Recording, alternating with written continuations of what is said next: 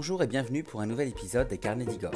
Igor, c'est moi, je ne suis ni historien, ni architecte, ni spécialiste, mais j'aime le patrimoine historique et culturel. Rendez-vous aujourd'hui au château de Versailles, dans un appartement méconnu et pourtant sublime et d'un grand raffinement, l'appartement du Dauphin, l'héritier de la couronne de France. Tout juste rénové en avril 2022, après une fermeture de plus de 10 ans, il est situé sous le salon de la paix et sous une partie de la galerie des glaces, au rez-de-chaussée du corps central du château qui donne sur le parterre du Midi. Cet appartement, qui était réservé à la famille royale, est ici restitué dans l'état où il était quand le fils de Louis XV, le dauphin Louis-Ferdinand de France, l'habitait entre 1736 et 1745. Vous connaissez bien sûr le château de Versailles, ce palais grandiose construit par Louis XIV à partir de 1661 autour du modeste pavillon de chasse que son père, Louis XIII, avait acquis en 1632. Agrandi et transformé pour asseoir la puissance et la grandeur du monarque, le palais de Versailles devient, en mai 1682, le lieu de résidence principale de la cour de France, cette cour de France jusque-là itinérante. Alors au-delà des, des, courtisans et des nobles issus des plus grandes familles de l'aristocratie française, le palais va accueillir surtout la famille royale. Les frères et sœurs du roi, mais aussi ses enfants, ses petits-enfants et d'autres princes de sang. Alors pour loger ses proches, le roi Soleil va ainsi créer des appartements dédiés, souvent à proximité de ses grands appartements et de ceux de la reine, et parmi ces appartements, on trouve bien sûr celui du dauphin, l'héritier direct du trône de France.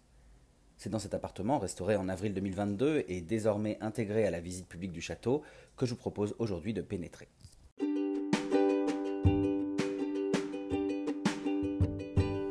Après vous avoir présenté l'histoire de l'appartement du dauphin et expliqué le contexte et les évolutions de sa construction, je vous propose de me suivre dans la visite que j'en ai fait ce printemps. Une visite accessible à tous, une visite que je vous recommande puisqu'elle vous permet de vous immerger dans des pièces meublées et décorées dans un style du XVIIIe siècle et en particulier rocaille, un style éblouissant.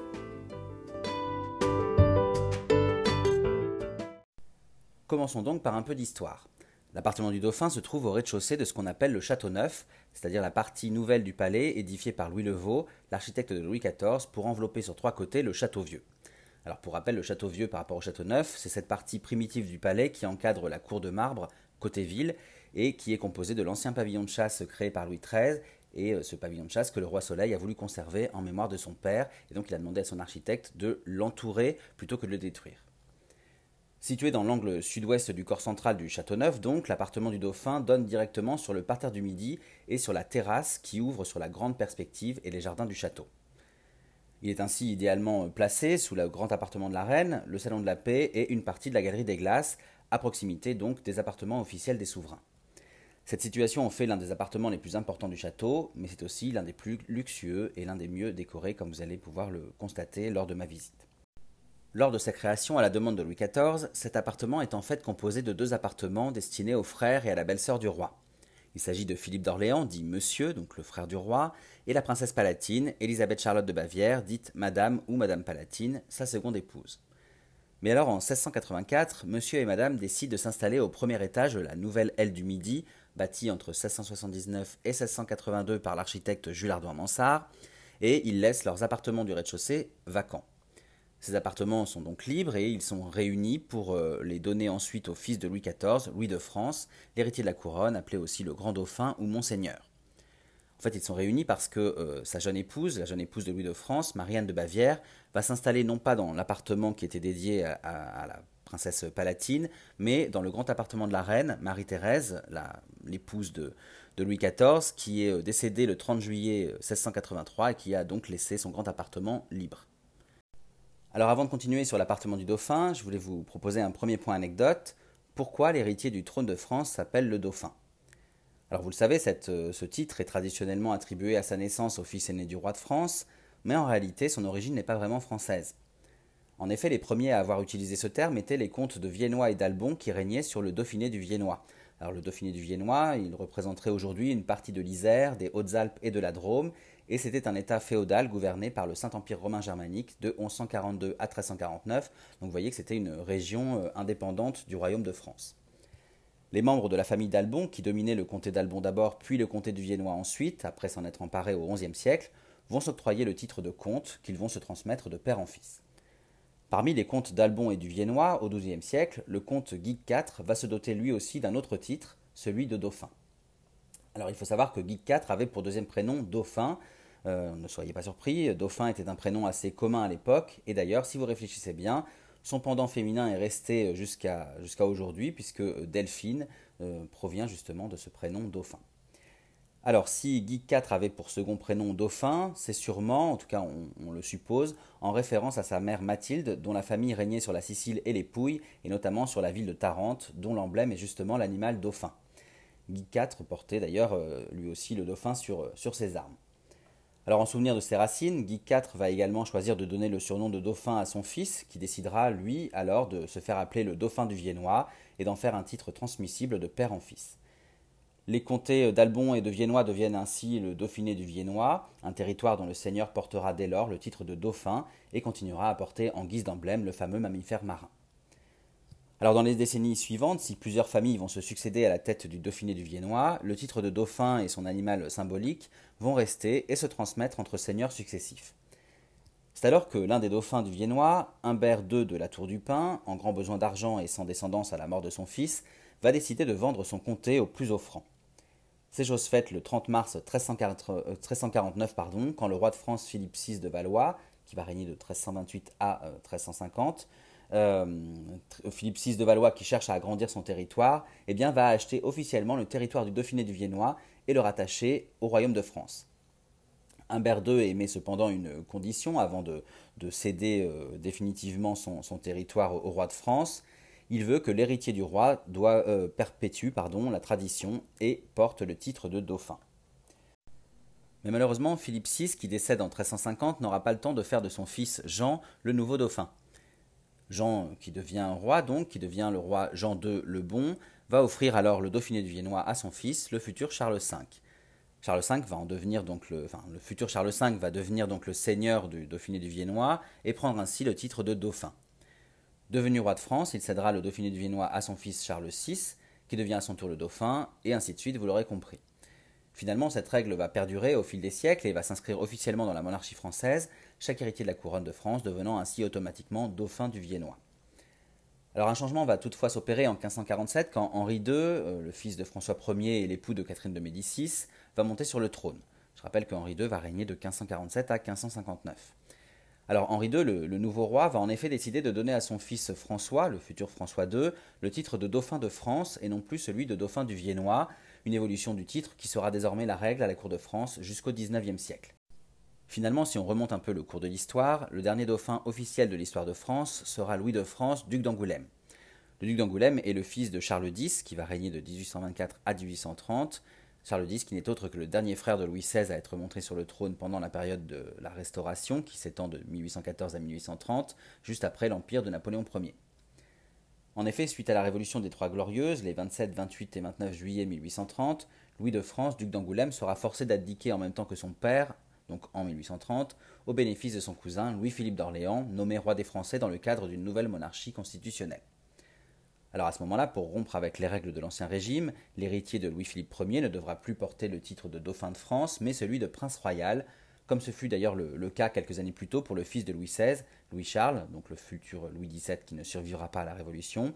Louis-Charles, donc, qui, euh, selon la nouvelle constitution établie en 1791 pendant la Révolution, devait lui aussi abandonner le titre de dauphin pour celui de prince royal.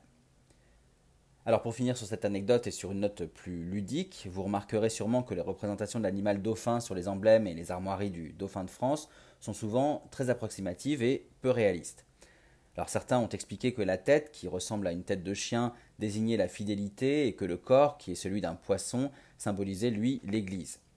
En réalité, euh, je pense, et il semble surtout, que les sculpteurs n'avaient jamais vu de dauphin et qu'ils les ont imaginés euh, de cette manière Preuve en est qu'il leur dessinait des écailles alors que ces mammifères marins, évidemment, n'en possèdent pas.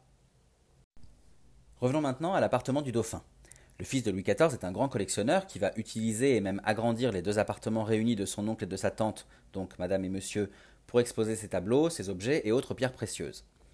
Le grand dauphin, euh, comme on l'appelle, occupe l'appartement, euh, cet appartement décoré dans le plus grand luxe, jusqu'à sa mort par la petite Vérole, le 14 avril 1711.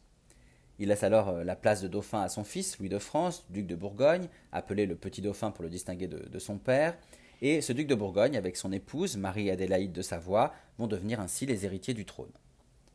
Mais alors, il faut savoir que la fin de règne du roi Soleil va être marquée par les tragédies. Marie-Adélaïde de Savoie d'abord, puis son époux, le duc de Bourgogne, dauphin et petit-fils du roi, vont mourir successivement le 12 et le 18 février 1712 de la rougeole. En réalité, ils meurent surtout des saignées des médecins.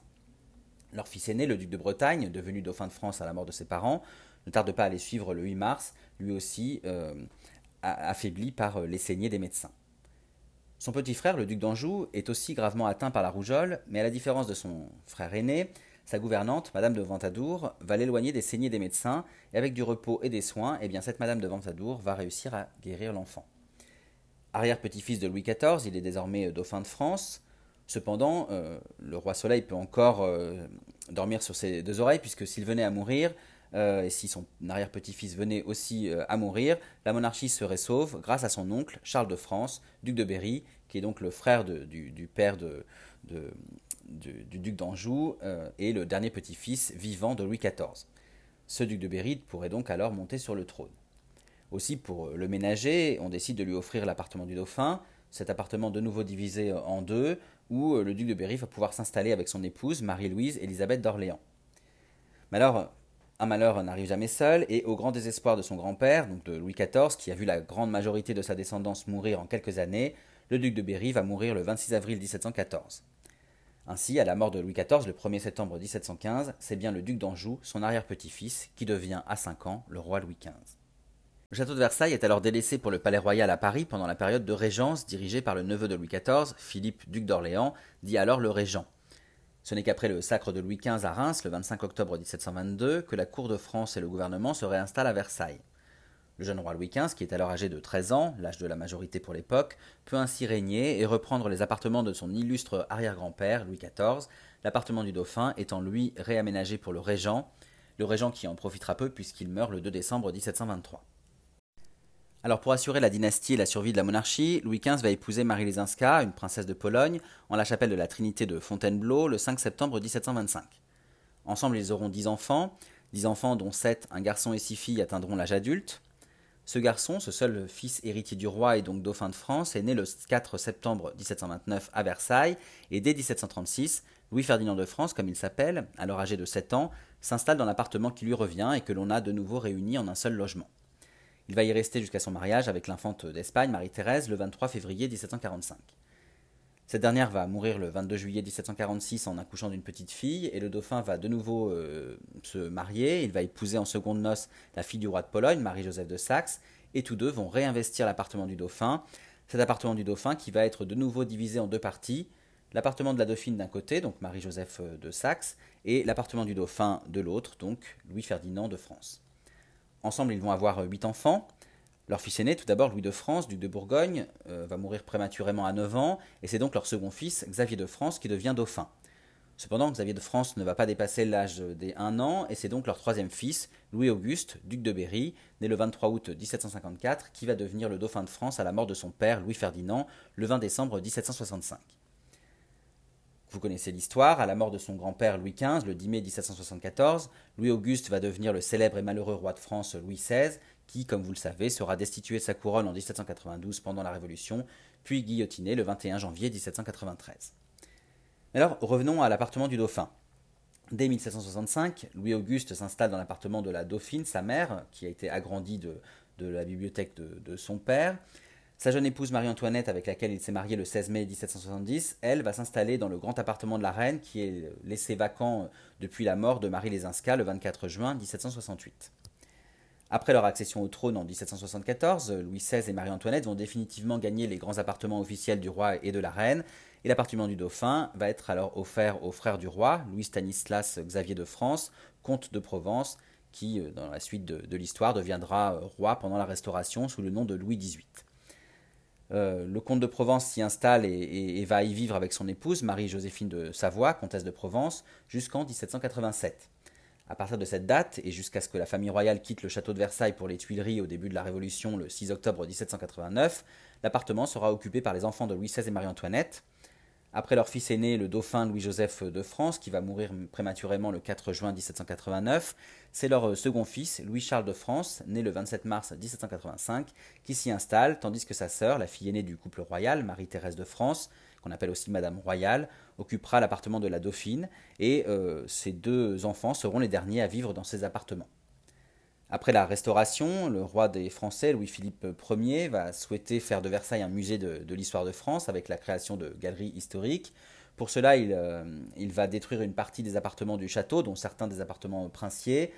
Aujourd'hui, heureusement, on a récupéré, on a retrouvé euh, une partie des, décors et l'appartement du dauphin et de la dauphine ont pu être rénovés, réinstallés comme il l'était au XVIIIe siècle.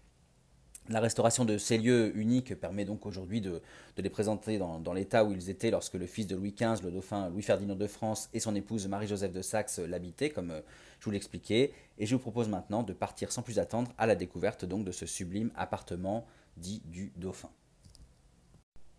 Pour des raisons pratiques, la visite de l'appartement du dauphin se fait dans le sens inverse de l'ordre normal de succession des pièces.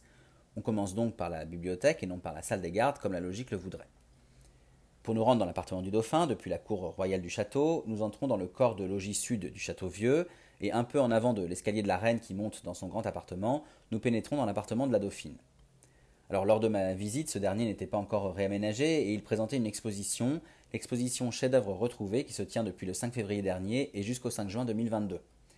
Je vais justement vous en parler, vous en dire euh, deux mots.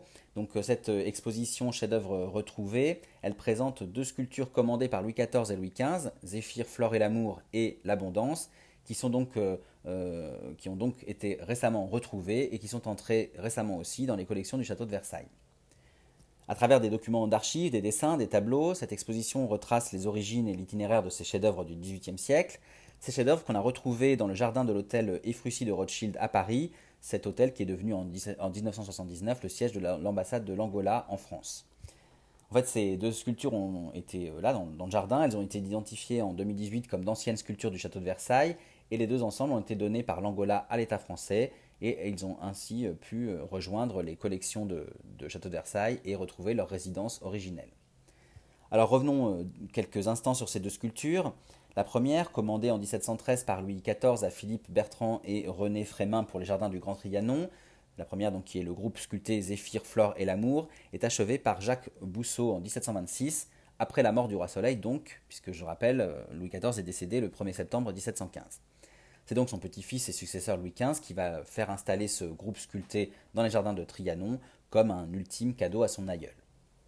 La deuxième sculpture, réalisée par Lambert Sigisbert Adam entre 1753 et 1758 pour Louis XV, euh, cette sculpture qui s'appelle L'Abondance, était destinée à la résidence royale de Choisy. Cette sculpture devait faire partie d'un ensemble de cinq euh, autres euh, sculptures prévues pour le bosquet de la paix, imaginé par Charles-Antoine Coipel. Il s'agissait de célébrer le traité d'Aix-la-Chapelle qui, en 1748, a mis fin à la guerre de succession d'Autriche, qui impliquait les principales forces européennes, dont la France. Euh, dans, une, dans, une, dans une guerre. Donc. Euh, l'abondance, euh, cette sculpture donc sera la seule des cinq commandées qui sera finalisée, et c'est celle-ci que vous pouvez donc admirer aujourd'hui au château de Versailles. Quoi qu'il en soit, si vous vous rendez au château de Versailles avant le 5 juin prochain, n'hésitez pas donc à visiter l'exposition chef-d'œuvre retrouvée. Elle est assez courte, mais elle est vraiment très richement documentée. Voilà, après cette parenthèse culturelle, revenons à l'appartement du dauphin. Sa visite commence en fait par la dernière pièce de celui de la dauphine. On est effectivement euh, encore dans l'appartement de la Dauphine et nous sommes dans son cabinet intérieur. Cette petite pièce, elle formait à l'origine une seule et même pièce avec la pièce euh, suivante qui, elle, se trouve dans l'appartement du dauphin. Et on trouvait ici l'antichambre de Monsieur, le frère de, Louis XIV, puis la chambre du grand dauphin, donc le fils de Louis XIV, avant que la pièce devienne la chambre du régent, puis celle du dauphin, fils de Louis XV, lorsqu'il était enfant. Ce n'est qu'en 1747 que la grande pièce fut scindée en deux petits cabinets, le cabinet intérieur de la Dauphine donc, et le cabinet de retraite du Dauphin, devenu par la suite sa bibliothèque. Ces pièces intimes étaient le point de communication entre les appartements du Dauphin et de la Dauphine, et je vous invite euh, à bien en observer les boiseries, ces boiseries dites au naturel, c'est-à-dire qu'elles sont sculptées de motifs inspirés de la nature, euh, feuillages, fleurs, et qu'elles sont peintes au plus près du réel, ces boiseries euh, magnifiques ont été réalisées euh, avec un vernis euh, dit vernis Martin dans les tons vert, blanc, rose et rouge. Alors avant de continuer, juste un petit point sur ce vernis Martin. En fait, les frères Martin étaient installés à Paris et ils ont mis au point en 1728 une laque à base de copal, donc le vernis Martin. Ce vernis Martin qui permettait de concurrencer les lacs originaires de Chine et du Japon qui, elles, étaient beaucoup trop onéreuses.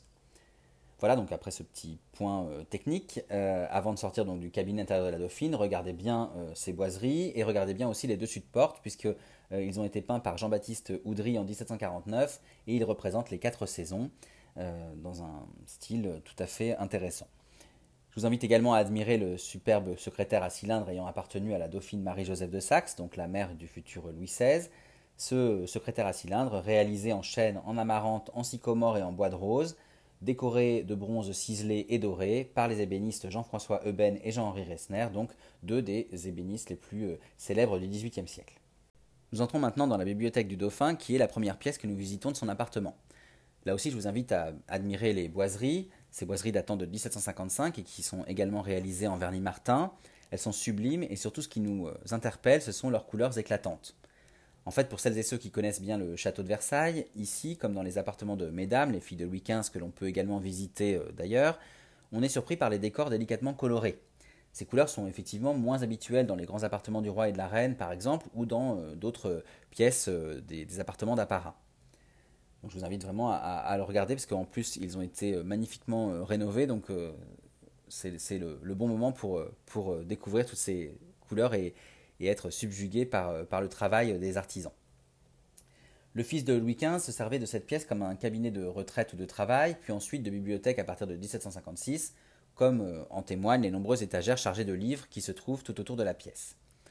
Cependant, comme en témoignent aussi les anges musiciens sculptés sur les corniches, on s'aperçoit qu'il aimait aussi euh, y chanter et y jouer de la musique avec ses sœurs, puisque euh, le fils de Louis XV était un passionné de, musique et, de chant, et ces angelots sont là pour euh, rappeler justement cette passion. Alors au-delà des décors, je vous invite aussi à admirer le mobilier de cette bibliothèque. Vous avez un bureau et un fauteuil réalisés par Antoine Robert Gaudreau en 1745 dans un pur style Louis XV, ce, bureau et ces fauteuils, enfin ce bureau et ce fauteuil pardon, ont été réalisés pour le château de Fontainebleau. Vous avez aussi une commode créée euh, pour cette pièce euh, même par euh, Mathieu Criard, qui donc se trouve à l'endroit où elle devait être déjà sous le, lorsque le, dauphin l'habitait. Et puis, si vous admirez le reste de la pièce, vous verrez quatre dessus de portes peints en 1763 par Joseph Vernet, et ils reprennent des thématiques marines et maritimes. Quittons maintenant la bibliothèque pour découvrir l'une de mes pièces favorites de l'appartement, le grand cabinet du dauphin. Ici, les volumes aérés, la situation en angle de la pièce et les différents éléments de décor en font un espace à la fois très luxueux et aussi très agréable. Au départ, il faut savoir qu'il y avait trois pièces ici. La chambre et le cabinet de monsieur, le frère de Louis XIV, et le cabinet de madame, son épouse. Dès 1693, Monseigneur Louis de France, dit aussi le grand dauphin, donc le, fils de Louis XIV, va réunir ces trois pièces en un seul cabinet, un cabinet qui va être redécoré en 1747 pour le fils de Louis XV et présenter donc ainsi un décor que l'on peut encore euh, voir aujourd'hui, un décor rocaille, chargé certes, mais ultra luxueux, avec des boiseries dorées et sculptées par Jacques Verbert, le célèbre euh, sculpteur de l'époque. À l'origine, les dessus de porte peints par Jean-Marc Natier figuraient les sœurs du dauphin, donc Élisabeth, Henriette, Adélaïde et Victoire, qui étaient représentées avec les attributs des quatre éléments, la terre, l'eau, le feu et l'air. Ces tableaux se trouvent euh, désormais dans un musée euh, euh, au Brésil, mais ils ont été remplacés par des dessus de porte de Charles-Joseph Natoire, des dessus de porte qui étaient présents dans des appartements princiers détruits au château de Versailles et, au château de, Marly. Donc vous avez Télémaque dans l'île de Calypso, La beauté rallumant le, flambeau de l'amour, Le repos de Diane et Bacchus et Ariane. Bref, je vous laisse les admirer. Concernant le mobilier, à part le grand et le petit bureau réalisé par Bernard von Riesenburg en 1745 pour le fils de Louis XV, le reste des meubles et objets datent de Louis XVI. On remarque d'abord l'impressionnant baromètre posé sur la console de Claude-Charles Saunier, euh, réalisé en 1787. Euh, ce baromètre, commandé en 1773 pour le dauphin Louis-Auguste, donc le futur Louis XVI, euh, a été réalisé par le, sculpteur Jean-Joseph Lemaire et l'ingénieur Jean-Baptiste Toré, et il représente un coq, un enfant et un aigle, qui figurent en fait les attributs de la justice, de la force et de l'union. Mais l'objet le plus remarquable selon moi de ce grand cabinet est sans aucun doute l'immense globe terrestre à double coque qui se trouve à l'angle de la pièce. Commandé par Louis XVI à Edmé Mantel pour l'éducation de son fils, le dauphin Louis-Joseph, ce globe présente d'abord un globe terrestre et céleste, plus traditionnel, qui renferme un second globe avec une cartographie des reliefs émergés et sous-marins. Il est vraiment euh, étonnant et surtout il démontre la précision des connaissances scientifiques que l'on avait déjà à l'époque. Après avoir bien pris le temps d'observer les détails du grand cabinet, je vous invite maintenant à découvrir une autre pièce importante de l'appartement, la chambre du dauphin. Alors à l'origine, ici se trouvait le cabinet doré du grand dauphin, vous savez, ce grand collectionneur, fils de Louis XIV, qui pouvait ainsi y exposer ses tableaux. Transformée en cabinet de travail pour le régent jusqu'à sa mort le 2 décembre 1723, cette pièce est agrandie et réaménagée en chambre pour le dauphin en 1747. Le décor ici est intact. Les boiseries rocailles dorées de Jacques Verbergt, conçues selon des dessins d'Ange Gabriel, sont euh, telles qu'à l'époque.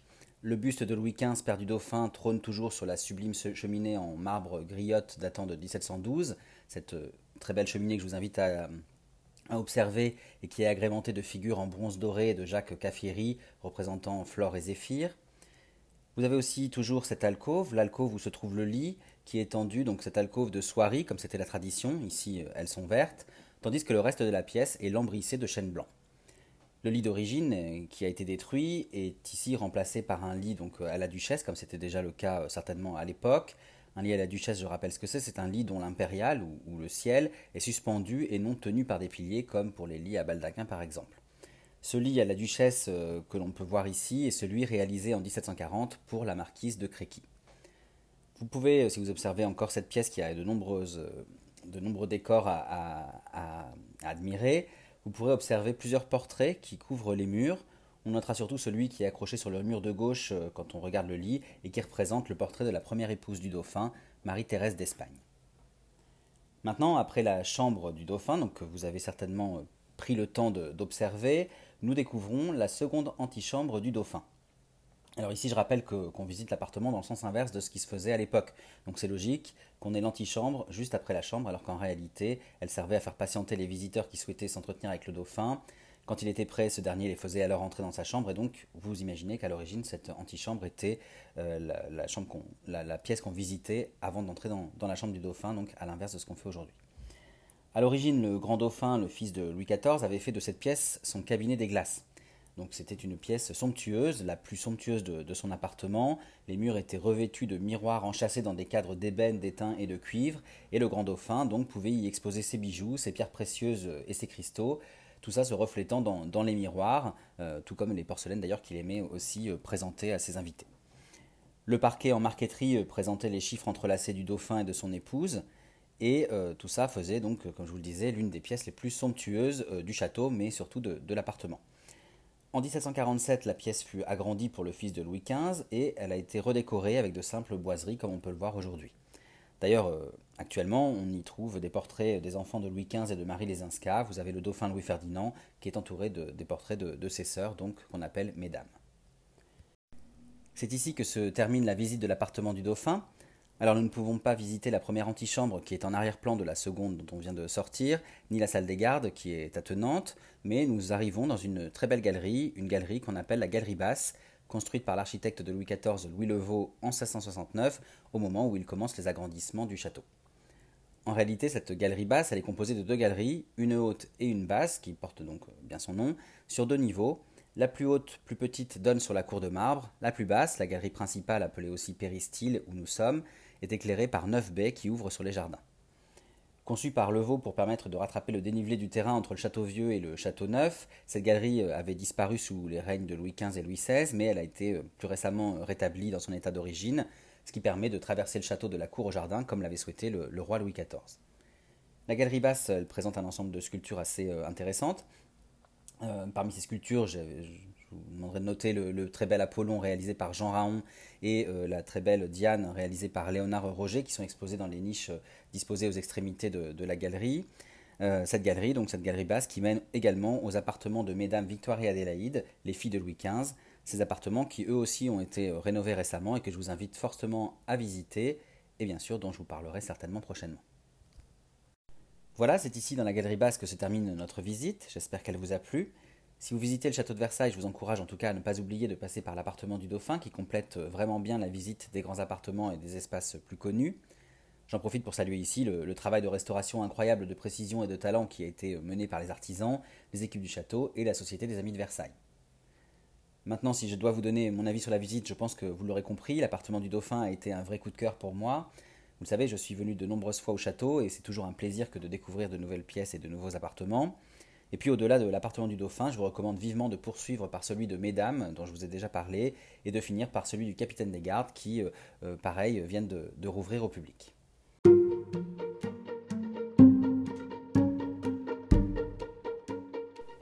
Voilà, je vous remercie beaucoup pour votre écoute et j'espère que ce podcast vous a plu.